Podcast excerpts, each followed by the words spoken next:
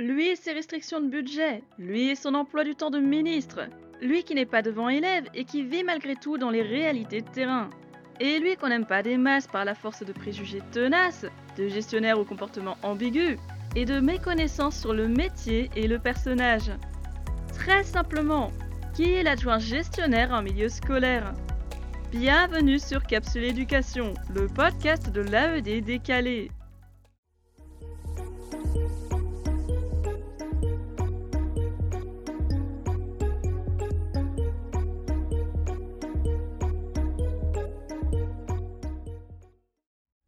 La seconde juridique, gestionnaire ou adjoint gestionnaire.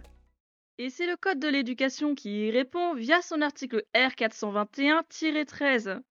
Dans ses fonctions de gestion matérielle, financière et administrative, le chef d'établissement est secondé par un adjoint gestionnaire, membre de l'équipe de direction, nommé par le ministre chargé de l'éducation ou l'autorité académique habilitée à cet effet, parmi les personnels de l'administration scolaire et universitaire.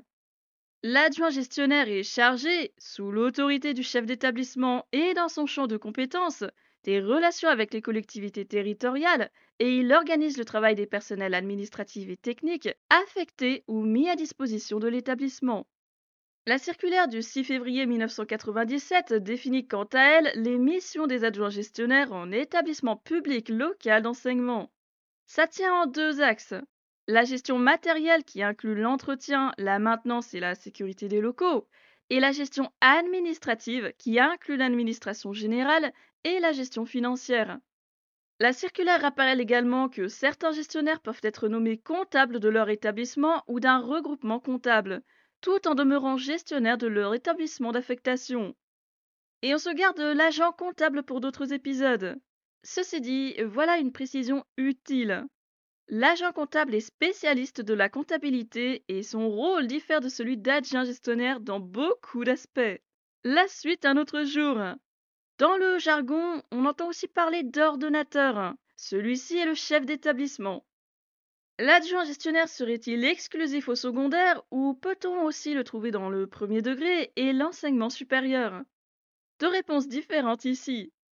Les écoles maternelles et élémentaires n'ont pas les mêmes ressources humaines que les deux autres, puisqu'il n'y a pas de personnel administratif, de personnel de direction ou même de vie scolaire. Toutes ces missions sont confiées aux professeurs des écoles eux-mêmes, et l'aspect administratif en particulier est pris en charge par le directeur d'école qui est aussi un enseignant. Quant à l'enseignement supérieur, les adjoints gestionnaires y sont bien présents, que ce soit en université ou dans tout autre type de structure de formation. Les concours sont les mêmes que dans l'enseignement scolaire, y compris si certaines missions s'avèrent aussi différentes entre l'EN et le MESRI. Un personnel de direction entre l'établissement, les collectivités et l'administration centrale. Celui qu'on en nomme aussi intendant n'a pas toujours été adjoint gestionnaire, puisque cette nouvelle dénomination date tout juste de 2011. Avant ça, le gestionnaire était déjà considéré comme un adjoint avec de grosses responsabilités, mais de manière, euh, disons, officieuse, selon l'établissement et les relations avec le reste de l'équipe de direction. Aujourd'hui, le chef d'établissement est officiellement secondé par deux adjoints. Le chef d'établissement adjoint ou le proviseur adjoint et l'adjoint gestionnaire. C'est bien inscrit dans le statut. Qu'en est-il des concours et des personnels administratifs? L'administration ne s'arrête pas qu'à l'adjoint gestionnaire, mais même les concours et les recrutements ne garantissent pas un poste précis pour celui qui candidate. Ce n'est pas comme un enseignant qui passe le CAPES ou le CAFEP dans sa discipline et qui se retrouve obligatoirement sur un poste de cette même discipline. Ici, chaque concours donne accès à un corps et à un grade, pas à un emploi ou à une spécialisation. D'autant qu'il y a des concours communs aux différents ministères, des concours interministériels. Ça implique que l'adjoint gestionnaire peut être nommé dans d'autres fonctions que celles souhaitées. À charge à lui de muter ensuite dans le service qui l'intéresse. On se note que les inscriptions et le suivi pour les concours administratifs se font via Cyclade et les affectations à partir de la plateforme AMIA. Environ 60 000 personnels de l'administration de l'éducation nationale et de l'enseignement supérieur gravitent dans les établissements. Environ un quart dans l'enseignement supérieur et tout le reste dans l'enseignement scolaire. Les adjoints gestionnaires sont présents en établissement public local d'enseignement, c'est-à-dire dans l'éducation nationale, ou en établissement public local d'enseignement et de formation professionnelle agricole. Logiquement, c'est l'enseignement agricole, avec à la fois des missions et responsabilités similaires et des spécificités que je te propose de découvrir sur un autre épisode. Et dans le privé, on y trouve aussi l'appellation responsable administratif et financier, en plus du terme gestionnaire. Des acronymes et des abréviations plus tard, voilà qui sont les personnels administratifs. Les ADJNS, d'abord, pour adjoint administratif de l'éducation nationale et de l'enseignement supérieur. Concours de catégorie C accessible sans diplôme et permettant de recruter des adjoints sur un poste d'intendance, de scolarité ou de secrétariat de direction en établissement scolaire, en université, dans l'administration centrale ou même dans les CROUS. À la sortie du concours, ce sont bien plusieurs types de postes qui sont proposés en fonction des résultats, des vœux d'affectation et des places disponibles. Et c'est pareil pour les SANS, les secrétaires administratifs de l'EN et du MESRI, Ici, c'est un concours de catégorie B, accessible en externe et en interne dans le troisième concours, sur liste d'aptitude ou via un examen professionnel, et réservé à l'EN. Attention, ADJNS et SANS sont des concours à gestion déconcentrée, c'est-à-dire via un recrutement académique. Autrement dit, c'est dans l'académie où ils s'inscrivent et passent le concours que les lauréats auront leur première affectation. Ici aussi, le secrétaire peut exercer ses fonctions dans les établissements scolaires ou d'enseignement supérieur, dans les services académiques de la maison, ou encore dans une agence comptable rattachée à plusieurs établissements, plutôt des collèges. On en vient aux AAE, les attachés d'administration de l'État et fonctionnaires de catégorie A. Et qui dit catégorie A dit aussi recrutement via des concours nationaux. Ici, ça sera via les instituts régionaux d'administration, les IRA. L'attaché étant habilité à encadrer, il peut accéder à des postes d'agent comptable, ou parfois non, comme on va vite s'en apercevoir. Dans le même jargon des acronymes, on y croisera l'APAE qui désigne l'examen professionnel d'avancement au grade d'attaché principal. S'y rajoutent également les personnels contractuels que l'on a tendance à oublier. Pour récapituler, l'ADJNS est un adjoint de catégorie C, le SANS est un secrétaire de catégorie B L'AAE est un attaché de catégorie A et les trois forment le pôle des personnels administratifs au traitement différent, malgré des missions et responsabilités d'envergure. Et le statut actuel Qui sont les adjoints gestionnaires? Fonctionnaires de catégorie B ou catégorie A, et c'est un constat qui revient régulièrement avec son lot de questions, car l'adjoint gestionnaire est bien le seul membre de l'équipe de direction à ne pas bénéficier d'un traitement égal. Tous les autres ont passé le CRPD, le concours de recrutement des personnels de direction, soit un concours de catégorie A. Tous, sauf le gestionnaire et ses responsabilités d'encadrement et de pilotage aux côtés du chef d'établissement. Et forcément, la différence de traitement soulève aussi la question de la rémunération. Deux adjoints au chef, pourtant l'un des deux est moins payé que l'autre. Certes, un gestionnaire de catégorie B peut tenter d'arriver au grade d'attaché via les listes d'aptitudes ou l'examen professionnel s'il ne peut pas passer par l'IRA et les recrutements nationaux. Mais ce sont des démarches à faire en plus, alors que le statut de personnel de direction est inscrit dans les textes. La durée de travail, quelle est-elle? La base réglementaire dit 35 heures. La pratique, c'est une autre histoire aussi applicable au reste des personnels du milieu scolaire.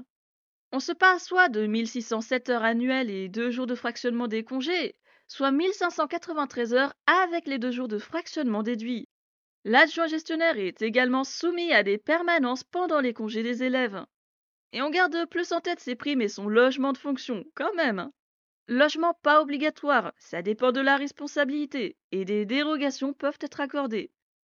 Concernant les primes, la plus importante reste le RIFSIP de 2015, qui correspond au régime indemnitaire des fonctions, des suggestions, de l'expertise et de l'engagement professionnel. Non un peu barbare à qui l'entend pour la première fois, et qui se découpe en fait entre deux éléments. D'un côté, l'indemnité de fonction, de suggestion et d'expertise, et de l'autre, le complément indemnitaire annuel. Et d'autres primes peuvent se cumuler avec le RIPSIP, mais ce n'est pas automatique, et ça dépend de la situation et des critères en vigueur. Est-ce qu'il y aurait plus de primes que pour un enseignant, par exemple? Plus que pour le professeur des écoles, ça c'est à peu près une certitude, mais peut-être pas autant que pour un enseignant du secondaire. Les missions n'étant pas les mêmes, et la recherche de comparaison n'étant pas elle-même très pertinente, fait long ailleurs. En fait, le statut actuel se mélange les pinceaux dans les différentes catégories qui vivent dans le cercle des administratifs. Des A, des B, des C, des contractuels, et parfois des missions quasi similaires, si ce n'est plus. Combien de SANS prennent les responsabilités d'encadrement des attachés sans en avoir la rémunération? Combien de contractuels sont lésés par leur statut alors qu'ils sont sur un poste à responsabilité? On ne va pas trop se mentir, ce genre de situation n'appartient pas qu'aux administratifs. C'est même l'une des marques de fabrique de notre ministère gangrénée par le besoin de faire des économies. Chaque corps de métier en souffre. Cependant, il n'y a que dans un seul service que les trois catégories de fonctionnaires cohabitent.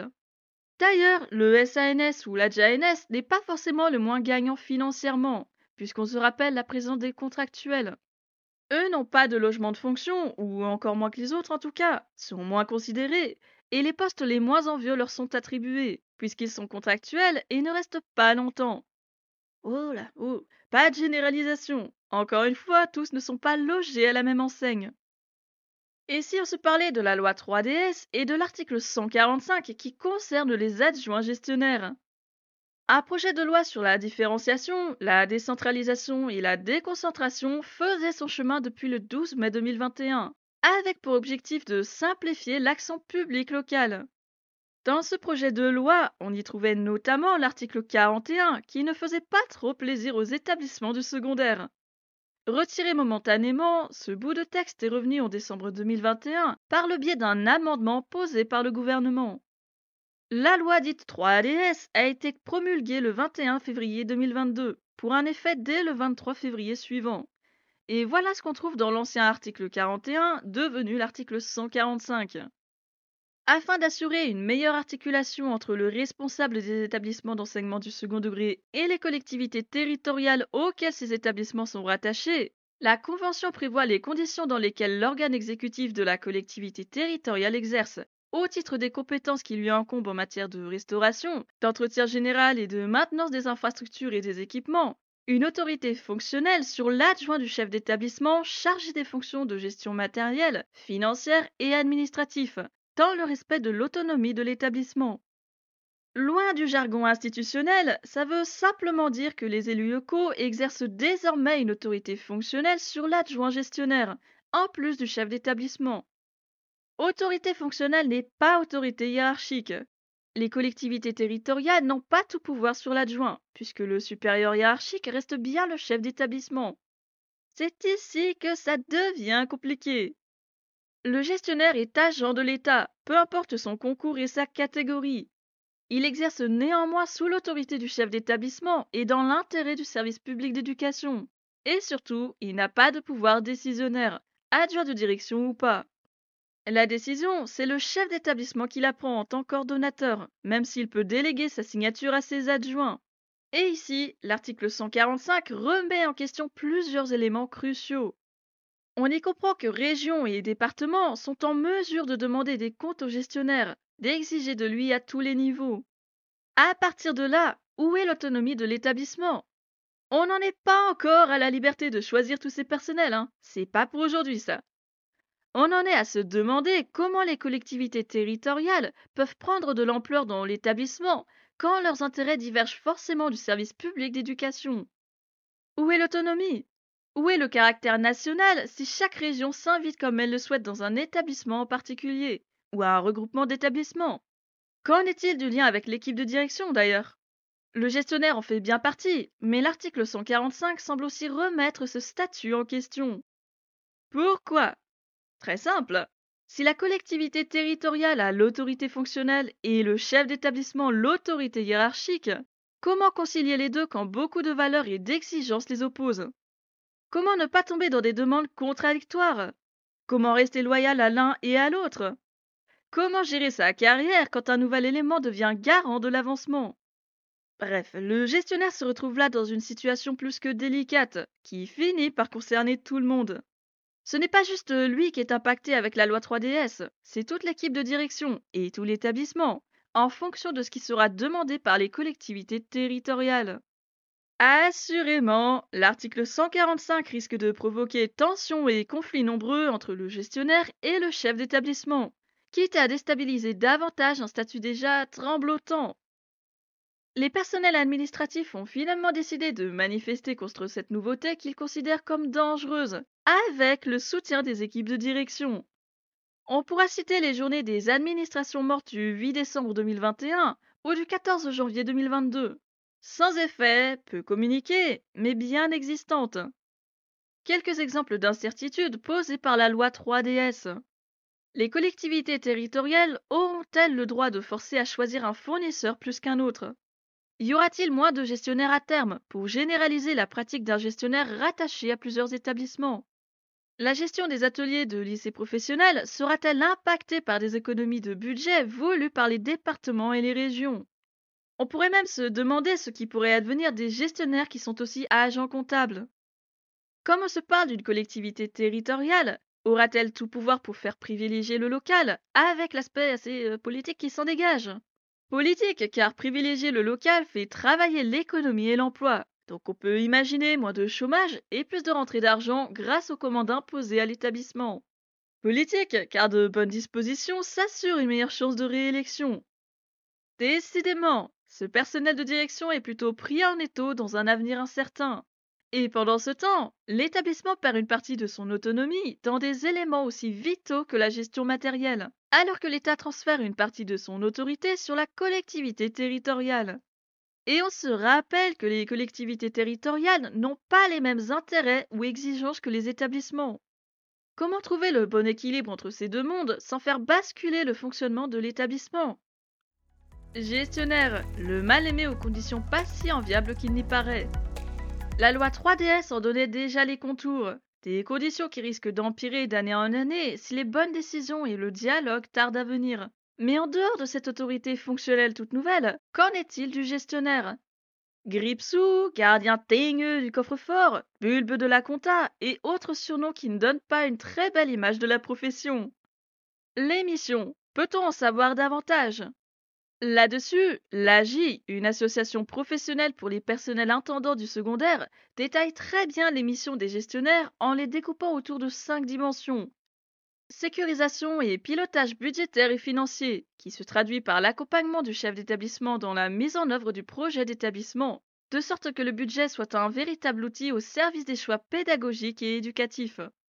Sécurisation et pilotage des ressources humaines passe par la connaissance des différents statuts, la sécurisation des prises de décision sur la ressource humaine, la cohérence des actions autour de tous les services, l'optimisation des moyens au service de tous et la santé et sécurité des personnels au travail. Sécurisation et pilotage social et environnemental, ça concerne l'aménagement des conditions de travail et le cadre de vie, incluant les achats et les entretiens locaux.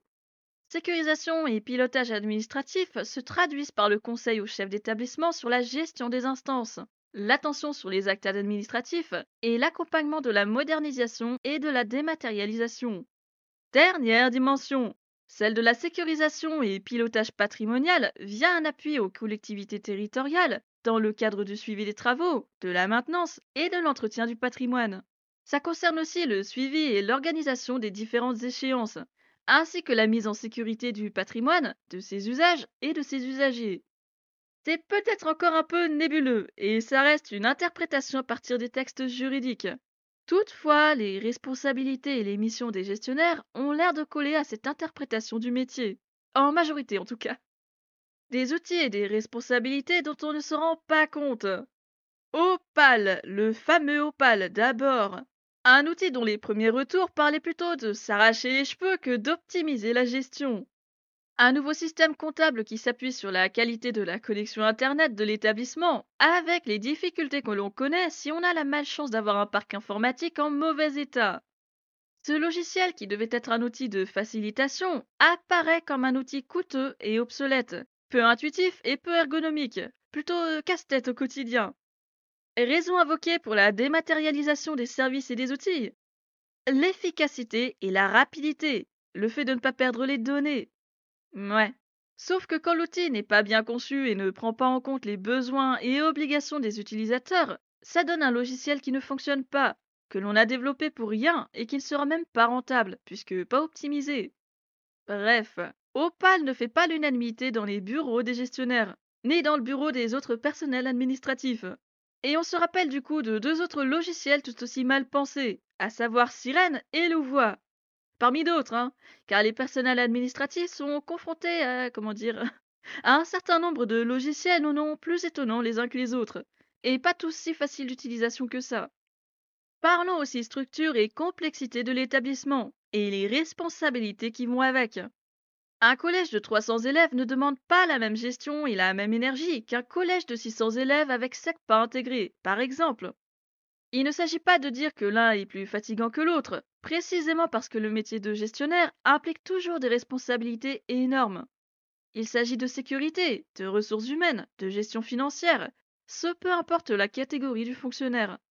Et justement, dans cette différence de gestion vis-à-vis de la complexité de l'établissement, on y retrouve des éléments qui peuvent faire froncer les sourcils. On s'imagine plus facilement un attaché dans un lycée et un secrétaire dans un collège, avec secrétariat d'intendance pour le premier et juste un gestionnaire pour le second. Visiblement, ce n'est pas le cas partout, et ça contribue à nourrir les incertitudes sur les statuts et les responsabilités de tous les adjoints gestionnaires. Quand c'est un secrétaire qui gère le gros lycée et un attaché qui se retrouve en collège, parfois ça ne passe pas. On y rajoute l'absence de chef d'établissement adjoint dans certains grands établissements, alors que d'autres plus petits établissements disposent d'un adjoint et d'un secrétariat d'intendance. Toutes les situations sont visibles, ne sortent pas de l'ordinaire quand on regarde ce qu'est l'éducation nationale. Condition pas très enviable quand la responsabilité financière s'accompagne d'une responsabilité personnelle. Où est la limite en cas de graves problèmes financiers dans l'établissement? Même question sur le poids de la charge dans la sécurité. Un gestionnaire qui alerte constamment sur un danger sans trouver de réponse appropriée de la part de la hiérarchie, c'est aussi un gestionnaire qui sera pointé comme responsable si le danger se transforme en dommage réel. Plus loin, on a aussi le temps de travail face aux responsabilités quotidiennes. La semaine et la charge de travail décident du nombre d'heures supplémentaires. Ça fonctionne aussi dans l'autre sens, évidemment. Un gestionnaire qui quitte son bureau après ses 35 heures, sans faire une heure de plus. Un gestionnaire qui fait moins de 35 heures sans mettre d'efforts ou de compétences particulières dans son travail. Ça existe partout, ça n'a rien d'extraordinaire là aussi, et ça existe dans les autres corps de métier.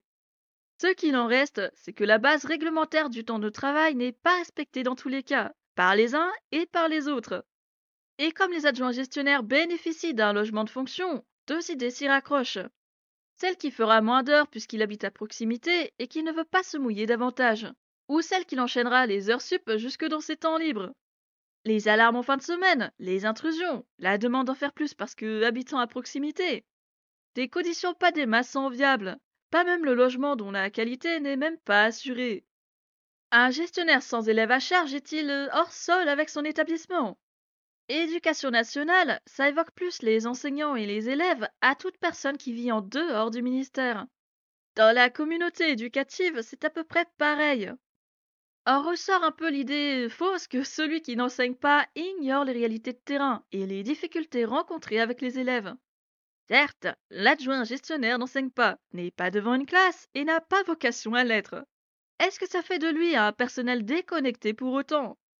Rien n'est moins sûr précisément parce que la communauté éducative ne peut pas se résumer à un seul membre. Chacun fait tenir la structure dans des conditions et des relations plus ou moins professionnelles. La considération envers les uns et les autres, éternel problème dans la maison. C'est-à-dire que même si on évolue dans le même établissement, l'univers reste quand même cloisonné par le métier, par les impératifs et les relations. Celle entre l'enseignant et l'adjoint gestionnaire, par exemple, sur les réseaux sociaux, c'est assez criant. Le peu de témoignages autour du gestionnaire évoque un personnage qui refuse de fournir du matériel aussi basique que des feutres du stock, des brouillons pour les évaluations, ou bien ce sont les limites dans l'utilisation de l'imprimante, avec l'obligation de payer quand les droits pour faire des photocopies sont épuisés. La majorité des interactions partagées ici et là est plutôt négative et donne une mauvaise image de la profession. S'agit-il de restrictions par ordre hiérarchique ou d'un refus à l'initiative du seul gestionnaire? Dans ces situations, ce sont les personnels qui sont lésés, puis les élèves. Comment travailler efficacement quand le matériel manque? Un matériel que l'employeur a obligation de fournir au passage. Heureusement, la relation entre l'adjoint gestionnaire et le reste de l'établissement ne s'appuie pas que sur ce visage bien morne. La présence au conseil d'administration et aux autres instances permet à l'un d'éclairer les prises de position financières pour comprendre ce qui est faisable ou non par les autres, ce qui est souhaitable ou non, permet de rappeler qui tire le budget et qui l'utilise à bon escient. Les actions pédagogiques demandent du financement, il est donc logique d'avoir l'avis et l'expertise de tous. L'aspect financier pour le gestionnaire, l'aspect pédagogique et intérêt pour les personnels enseignants et la vie scolaire. Exemple, le professeur documentaliste se retrouve parmi les plus bloqués par le gestionnaire à cause du budget. Pas forcément étendu à tous les établissements, hein, mais l'obligation de renouveler l'offre pour coller aux demandes des collègues et des élèves, ça coûte cher. Et si le budget est bloqué, le prof doc est bloqué aussi, doit trouver d'autres solutions, quitte à payer de sa poche. Mais comment peut-il expliquer qu'un livre est tout aussi important qu'un autre? Ils le sont tous, parce qu'ils participent à l'ouverture culturelle de l'élève, y compris s'ils sont onéreux mais l'obligation de tout justifier ferme les accès. Sans élèves et toujours impliqué avec les autres personnels de l'établissement. Pourtant, certains témoignages d'attachés passés par l'IRA font état d'une formation qui manque sur le sujet des chefs d'établissement et surtout des enseignants. Les rencontres sont peu nombreuses, la réalité des uns et des autres moins accessible alors que le futur attaché sait qu'il travaillera avec l'un et l'autre. Difficile à partir de là d'adapter sa posture et de prendre conscience des exigences et difficultés quand la formation y passe si peu de temps, voire pas du tout, qu'il n'y a pas de possibilité de se rapprocher de ce monde différent et en même temps très rapproché. Sans élèves encore, mais bien en contact avec des élèves. Selon la culture de l'établissement, le tutorat mis en place sur certains élèves permet à des personnels administratifs de se faire tuteur et conseiller de l'élève en difficulté ou en demande. Dans d'autres cas, l'adjoint gestionnaire peut être désigné comme tuteur de volontaires en service civique ou de volontaires de corps européen de solidarité, entre autres. De quoi étonner si on voit le gestionnaire comme un personnel toujours dans son bureau et sans lien avec le reste de l'établissement. Cette façon de l'impliquer auprès des élèves et des volontaires lui donne accès à une partie du quotidien de ses collègues, en étant en charge d'un adolescent ou d'un jeune adulte, sans avoir avec lui à 100%, mais suffisamment pour comprendre la difficulté de transmettre. De là à généraliser l'adjoint gestionnaire comme tuteur, peut-être pas, ne serait-ce que parce que l'administration n'est pas l'endroit ou l'équipe auquel on pense le plus pour accompagner l'apprentissage des élèves, sans compter les responsabilités différentes de l'enseignement. L'hôtesse en parle encore et encore d'un personnel de direction de l'ombre, qu'il s'agisse des concernés ou des collègues, la loi 3DS n'est pas beaucoup évoquée dans les discussions et les débats. En fouillant un peu dans tous les espaces disponibles, il y a un motif en particulier qui ressort pas mal pour expliquer le manque de réaction. Les gestionnaires ne se sont jamais battus pour les autres quand les réformes battaient leur plein. Et j'ai envie de dire, oui, c'est vrai, tous n'ont pas participé, tout comme d'autres ont ajouté leur voix à la lutte. Et j'y vois une contradiction de plus. Rester dans sa bulle individuelle quand certaines décisions entraînent des conséquences à l'échelle de l'établissement entier. Et c'est le cas avec les collectivités territoriales qui s'invitent davantage dans les écoles, alors qu'une bonne partie de l'EN prône la liberté pédagogique. Difficile quand une instance régie par les économies est appelée à s'amplifier, à prendre plus de place. Malgré tout, peu de retentissement, et même un certain ressentiment envers les gestionnaires parce qu'ils n'ont pas fait de bruit sur les réformes bancaires. Là-dessus, il va falloir rappeler que les syndicats administratifs sont largement moins importants que les syndicats enseignants et qu'on ne peut pas comparer le poids des deux. 60 000 personnels administratifs pour plus de 800 000 enseignants. Y a-t-il besoin de plus? Qu'il s'agisse des enseignants ou de la vie scolaire, leur absence pendant une grève est facilement visible. Elle impacte les élèves, donc les parents et toute la communauté éducative. Si un administratif fait grève, ce n'est pas remarqué les journées administration morte nous l'auront bien prouvé. Ne pas être en contact permanent avec l'élève joue aussi des tours, en particulier pendant les manifestations. C'est le cas ici. Bref, je n'irai pas davantage sur le terrain des tensions et mésententes, qui en soi n'apportent rien, si ce n'est défiance et division quand tout le monde est réellement impacté par un fonctionnement bancal. Méconnaissance ou ignorance du sujet, ce n'est pas honteux et ça s'arrange. Mais le mépris gratuit, c'est injustifiable. C'est ma façon de concevoir les choses, et je reconnais facilement que si j'ai autant de mal avec toute forme de dénigrement envers d'autres, c'est parce que j'ai pu découvrir une bonne partie des services et des équipes du milieu scolaire via mes stages, mon service civique et mes récentes affectations.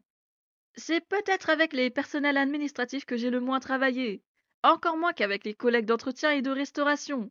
Et certaines missions me sont encore vagues. Ça me pousse justement à approfondir dans tous les aspects sans négliger les dysfonctionnements ou les responsabilités.